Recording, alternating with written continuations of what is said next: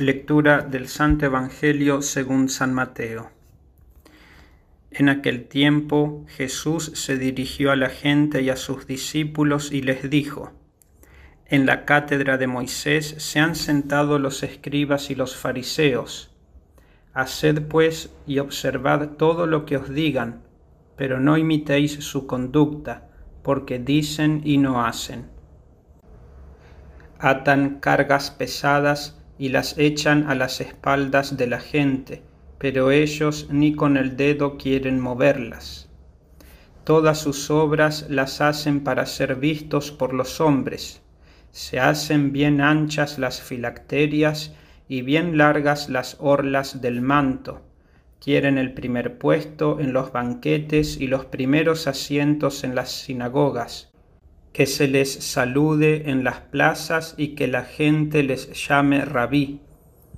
Vosotros, en cambio, no os dejéis llamar rabí, porque uno solo es vuestro maestro, y vosotros sois todos hermanos. Ni llaméis a nadie Padre vuestro en la tierra, porque uno solo es vuestro Padre, el del cielo. Ni tampoco os dejéis llamar directores, porque uno solo es vuestro director, el Cristo.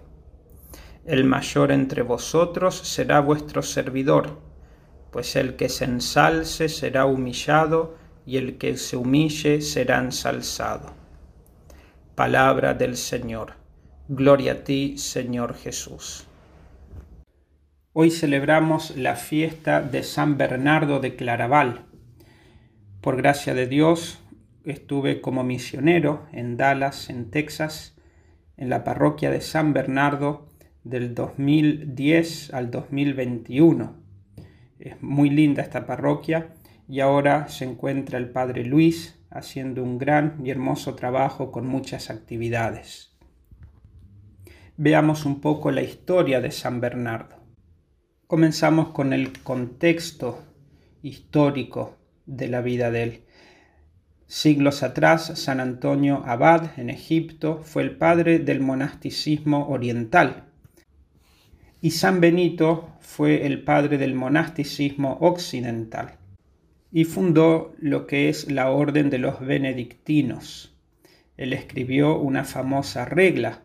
Esta regla de San Benito fue la que rigió a todos los monasterios del occidente por muchos siglos. Con el pasar del tiempo, la regla de San Benito se fue interpretando de distintas maneras y a la vez relajando.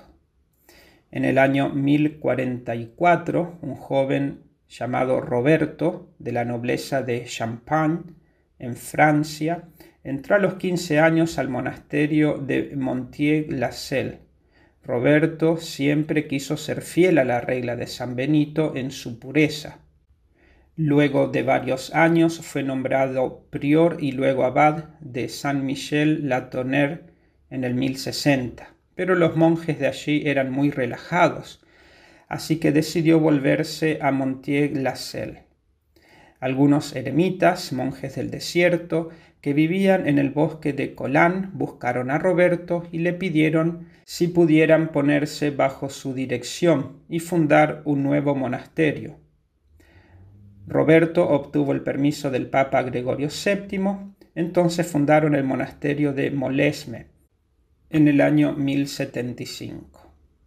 Este monasterio consistía de algunas chozas hechas de ramas que estaban alrededor de una pequeña capilla dedicada a la Santísima Trinidad. Entre los monjes habían dos que de manera especial compartían los ideales nobles de Roberto, de vivir la regla de San Benito en su pureza, eran Alberico y Esteban Jardín. Pronto este lugar se volvió famoso por la pobreza en que vivían sus miembros, dependiendo totalmente de la divina providencia, también por la santidad que reinaba en sus miembros, y la gente llegaba con grandes donaciones. El monasterio de Molesme creció sobremanera. Mas con este enriquecimiento vino consigo la relajación en la disciplina de los monjes, a pesar de la vigilancia de Roberto. Roberto se propuso una y otra vez volver a la primitiva regla, pero los monjes mostraban resistencia. la comunidad se dividía y los monjes se oponían a Roberto y Alberico. Roberto se escapó dos veces para vivir en el desierto solo y dejó a Alberico a cargo, mas los monjes encarcelaron a Alberico para poder salirse con la suya.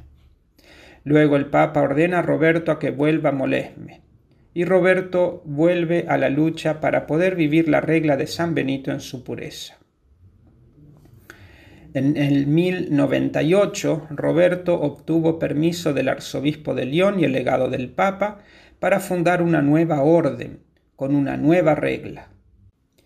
Entonces parten de Molesme 21 religiosos fieles a Roberto y se dirigen a una propiedad de Rinot, vizconde de Beaune.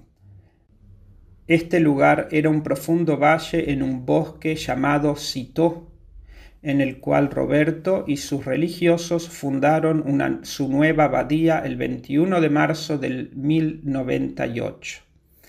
El lugar era Citó, por eso es cistercienses. Con Roberto venían Alberico y Esteban Jardín, dos monjes muy importantes en la fundación de Citó. Roberto fue el primer abad, luego le siguió Alberico y luego Esteban Jardín. Los primeros momentos de la fundación fueron difíciles, mucha pobreza que los deja en extrema necesidad y dependencia de la divina misericordia. En el 1100 los monjes de Molesme pidieron a Roberto que vuelva y que ellos se someterían totalmente a la regla de San Benito como él la interpretaría y siguieran su ejemplo. Así que al año de fundar en Citó vuelve a Molesme. Molesme, bajo el gobierno de Roberto, se volvió el mayor centro benedictino, mas en Citó nacía esta nueva orden de los cistercienses. Citó quedó bajo el gobierno de Alberico, quien consigue la, la, aprobación del Papa Pascal II con la bula Desiderium Quod en el 1100. Mas Alberico ocho años más tarde muere y fue sucedido por Esteban Harding, quien gobernó por 25 años. En este período creció grandemente Cito.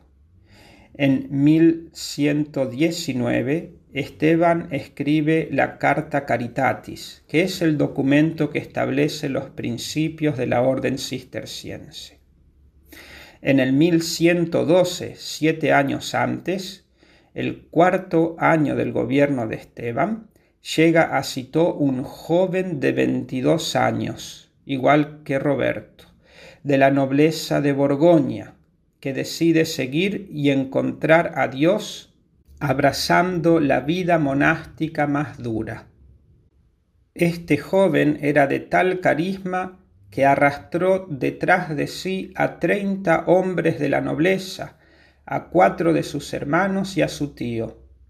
Luego arrastrará a su papá y a su hermana. Le llamaban el cazador de almas y vocaciones. Este joven era San Bernardo.